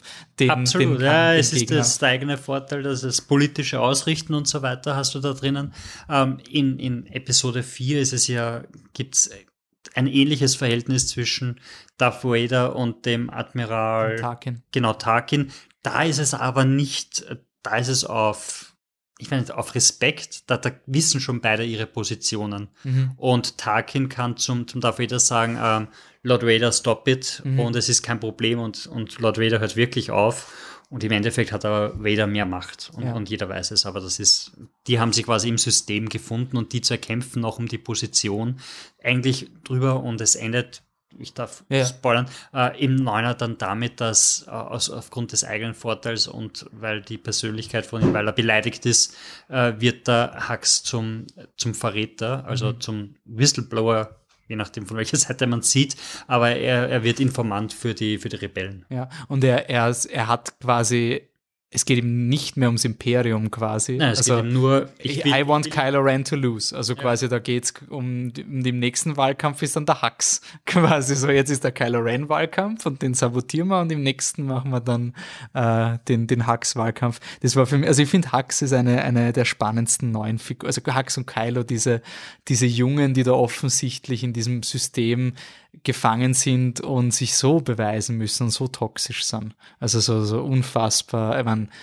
so schlimm ist ihr Leben jetzt auch nicht, dass sie so viel, so viel weinen müssen, aber sie haben diesen, diesen gestörten Geltungsdrang. Also der Hux unbedingt, der, der zerstört einen ganzen Planeten in Episode 7. Einfach nur so. Weil das hat man früher ja auch so gemacht und nur wenn ich das auch mache, habe ich die gleiche Wertigkeit. Das ist irgendwie, Ja, und, und gleichzeitig wird aber im Film immer wieder so ein bisschen als Comic Relief verwendet, der, der auch immer lächerlich ist und Mhm. Ja. so. Also ich finde schon, dass er, dass er sehr lächerlich dargestellt wird. Also wir haben, wir haben ja über die, die Rede schon geredet, also wie er sich da reinsteigert und dann halt den roten Kopf kriegt und, und die glasigen Augen, weil er so, so eine, so eine Hitlerrede hält, ist eher so, so lächerlich machend irgendwie Mhm. inszeniert, finde ich, ja. äh, von ihm. Ich weiß nicht, ob, ob das dem, dem Konflikt dann hilft oder schadet. Aber ich glaube nicht, dass irgendjemand in Star Wars auf die Idee kommen wird, dass sich Hux durchsetzt gegen den, den Sith Lord im Schwert. Nee, ich finde es interessant, dass die, diese Figuren haben sie ja noch weitergesponnen. In Rogue One hat es bei Star Wars dann auch diese Ebene gegeben von einem politischen Hickhack zwischen dem, ähm, dem Tarkin, eben wieder, ähm, diese Figur aus Episode 4 Tarkin und, und, den, und den Mendelssohn-Charakter. genau dem Krennic. Und das war interessanterweise das äh, neben dem First Order das erste Mal, dass im Star Wars-Universum zwei imperiale Offiziere nur von ihrer Karriere reden eigentlich. Ja. Also da geht's nicht um die Rebellen und wir müssen das, sondern da geht's um die Achievements, die, die äh, Erbringungen, die Leistungen, wer wem, die den Erfolg neidig ist und so weiter. Ja, es ist ein nettes Spiel, weil Tarkin bringt sich da etwas in die Position, die er dann in, in Episode 4 inne hat. Also Genau. Tarkin übernimmt das und, und ist dann quasi der, der den Death also Star das hat. ist quasi weiß vom Tarkin ist Rogue One. Also quasi das ist Und gleichzeitig haben wir in Rogue One auch den, den Konflikt in der Rebellenschaft, wo es die Hardliner gibt mit dem ähm, ähm, Du meinst den General, den Alien-General? Oder also Ja. Hardliner in welchem Sinne? der, der, der mit der Achso, du meinst den Saw Gerrera gespielt, Genau. der was mit dem Hinkebein quasi in die, diese extreme Terroristen Genau, der, der irgendwie, der irgendwie so früher der Volksheld war und sich auch selber auch komplett radikalisiert hat Mhm. und einfach Leute foltert, um an Informationen zu kommen, weil er hatte das Richtige quasi im ja. Sinn und er hatte das richtige Ziel. Und da wären wir eigentlich so, sofort auch wieder bei nicht nur was, sondern auch wie ist wichtig. Mhm. Das ist eigentlich auch eine, eine nette Parallele, dass du dann Konflikt innerhalb der, der Guten hast. Ja. Ja, Rogue One ist wirklich einer dieser Filme bei Design oder durch äh, konstante Rewrites und Neudrehen hat er eine extreme äh, Offenheit für Interpretationen. Ich glaube, das ist eher der Produktionsgeschichte geschuldet. Ja. Aber das ist einer der Filme, wo extrem viel spannende, also das, das, sehen die Leute einfach, was sie sehen wollen in diesem Film. Ja, voll. und was anderes, aber lass uns da jetzt nicht zu sehr ins Detail gehen, weil da haben wir unterschiedliche Ansichten. Episode 8 mhm. macht das auch etwas äh, mit der Diskussion über die, die Kriegsschiffe dann. Also der, der bringt da auch die neue, ein neues Element rein. Dass quasi die, die Rebellion auch die gleichen Supplier bezieht. Gibt, also genau, der Aktienmarkt prosperiert vom Krieg, egal genau. wer jetzt gerade Krieg führt, auch die Rebellen füttern ein finanzielles genau. System. Genau. Also ob du ja. jetzt deine, deine, deine Kampfflugzeuge von mhm. Boeing kaufst oder von, von weiß nicht, Aircraft oder was auch immer, mhm. ist egal, beide machen Gewinn und denen ist eigentlich wurscht, auf welcher Seite du bist. Also das, das war schon auch, also dieser, äh, dieser, dieser militärindustrielle Komplex, den man da immer wieder einführt, der ja auch so auch vorkommt in, in Weiß wieder, weil die Ölfelder, die da mhm. quasi durch den Krieg quasi frei werden, ja. holt sich dann unter anderem die Firma von Dick Cheney, die dann, äh, wie das Ende vom Film sagt, während seiner Amtszeit äh, einen Aktiengewinn von fünf, äh, plus 500 Prozent mhm. hatte. Ja. Also auch da die, die wirtschaftlichen Interessen einfach ich glaube, da, da hat Ryan Johnson was postuliert, was er leider in einem Disney-Film nie machen werden darf, weil seine These wäre ja, du musst The Wars abschaffen in Star Wars. Also solange es War Profiteering gibt, wird es auch weitergehen. Also quasi so, so lang. Was in der, in der, in der großen Star Wars-Diskussion und da bist du jetzt, der, der sich auskennt, aber gibt es ja auch immer wieder diese Diskussion, ähm, von wegen ähm, Balance ist quasi, wenn die Bösen tot sind. Oder, oder so diese, oh, diese, die dieses Problem. Diskussion jetzt noch anschneiden. Wir, wir, müssen da nicht groß reingehen. Wir brauchen nur sagen, dass es sie, dass es sie gibt. Ja. Ähm, die Diskussion quasi so, ist es eine Balance of the Force, wenn man das, wenn man quasi seine Gegnerschaft ausradiert, mhm. oder ist es ist die Balance of the Force ein, ein Waffenstillstand, wo, wo quasi keiner große ja, Schritte ja. gegeneinander, also nicht wirklich kalter Krieg, aber wo es einfach nur darum geht, so man akzeptiert sich und keiner von beiden setzt quasi Aggressionen gegen den anderen.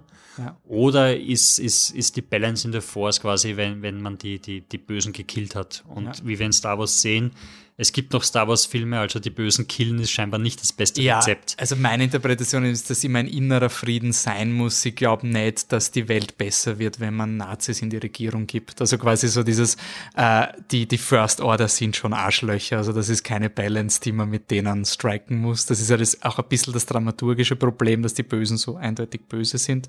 Star Wars ist, finde ich, immer spannend, wenn es ein interner Konflikt ist. Also wie verliere ich mich nicht selber, wenn ich das Monster bekämpfe? Ähm, und was, was auch spannend ist in Weiß, wenn man sagen, die, die Berichterstattung, ich finde nämlich mein, mein Problem mit der, mit der Geldszene, weil ich den Ansatz super spannend finde, dass man sagt, das ist ein Kriegskomplex, ist für mich auch, was da, was da der Charakter in dem Film macht, wo er sagt, schau mal, die zahlen ja auch in dieses System ein, ist genau diese Fox News Berichterstattung, weil die Rebellen in dem Film haben drei Schiffe die anderen haben einen Planetenkiller und 10 Millionen Sternenzerstörer. Also ich bin mir relativ sicher, die tragen mehr zu diesem schlechten System bei, als die 12 X-Wings, die eh im Vorfilm schon gestorben Also das war für mich, warum ich es nicht mochte, war, es war wieder diese Pseudo- Balanced Discussion. Wenn du offensichtlich einen Aggressor hast, der einen Planeten zerschossen hat, dann braucht man nicht mehr diskutieren. Aber ich finde es, die Idee super spannend, dass man sagt, prinzipiell ist da ja ein System dahinter, das vom Imperium profitiert. Und dieses System wird sich wieder ein Imperium suchen. Also die werden den nächsten First Order finanzieren und die werden irgendwie schürfen und sowas.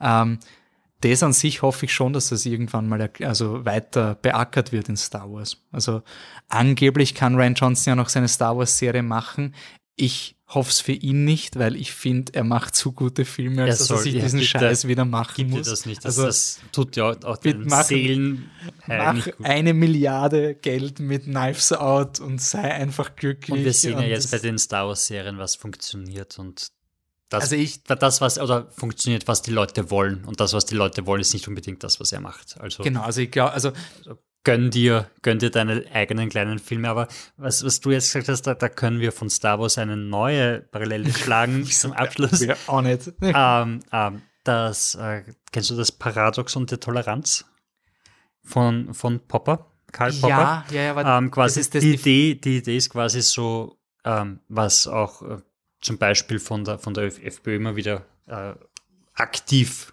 äh, plakatiert wird und, und quasi angegriffen wird, ist, dass die Toleranten so intolerant sind. Mhm. Ja, also die Idee, dass wenn du, wenn du tolerant bist, musst du ja allen gegenüber offen sein. Und Karl Popper hat eben das Paradoxon der Toleranz äh, eingeführt mit, wenn du tolerant bist, darfst du intoleranten Personen aber nicht tolerant gegenüber sein, weil die würden das sonst, du- nein, weil die würden das sonst ausnutzen. Ja. Und damit musst du paradoxerweise intolerant sein, Genau. Du obwohl musst dein, dein intolerant, Bestreben intolerant gegenüber sein, um die Toleranz quasi weiter zu bestehen. Und das haben wir eigentlich, eigentlich auch drinnen, wenn man jetzt wieder in die, in die äh, Machtdiskussion, die Balance geht. So Mhm. müssen jedes den Bösen, die Aggressoren sind, quasi tolerant gegenüber sein oder müssen sie gegen sie kämpfen?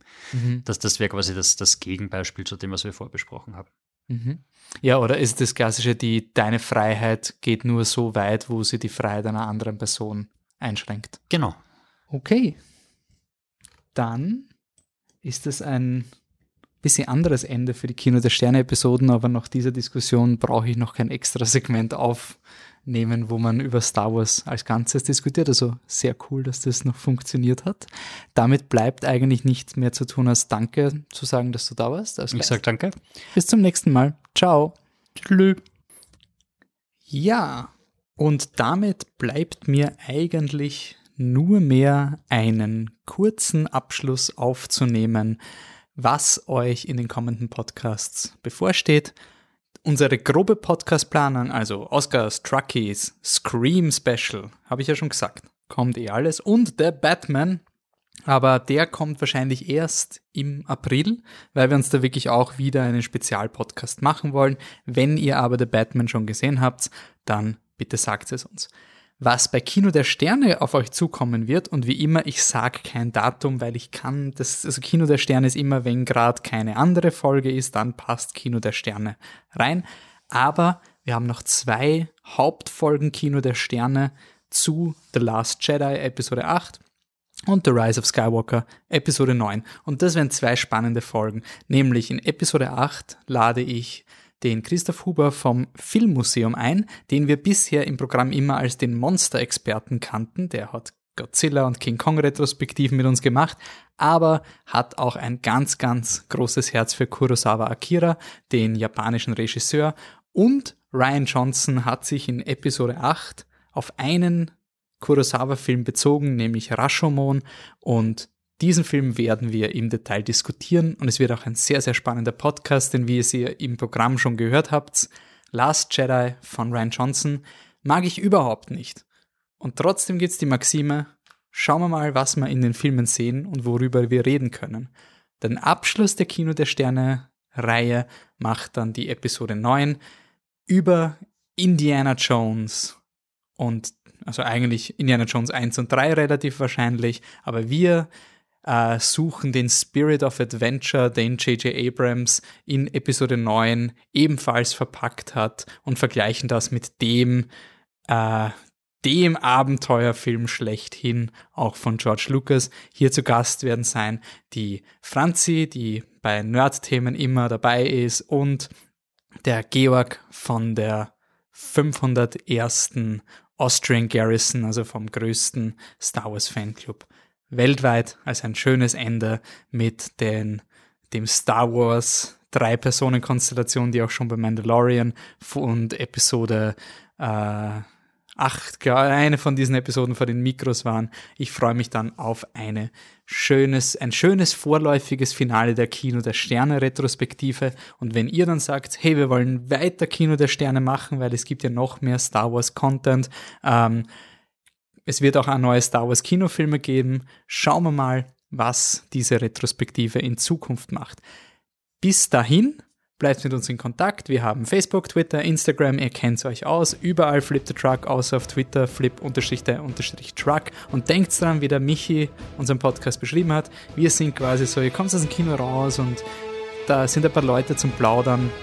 Das ist Flip the Truck, das könnt ihr gerne mit uns machen, halt vielleicht nicht neben einem Kino, aber einfach per Sprachnachricht oder E-Mail oder Einfallskommentar sagt uns eure Kino-Highlights oder spannende Ideen, die ihr in Filmen seht und äh, feiern wir einfach gemeinsam die Tatsache, dass Filme einfach richtig cool sind und man richtig super Diskussionen über Filme auch führen kann und über das Medium Film einfach so viel mehr sehen kann, als vielleicht sogar die kunstschaffenden Personen hinter den Filmen äh, antizipiert haben. Bis dahin danke, danke, danke fürs Zuhören, danke für die Unterstützung des Podcasts und ein großes Dankeschön, das ich letztes Mal vergessen habe, an David Müller und Alina Dragomir für das Komponieren und Arrangieren des Kino der Sterne-Themes, das gerade im Hintergrund läuft. Danke noch einmal und bis zum nächsten Mal. Möge die Macht euch sein.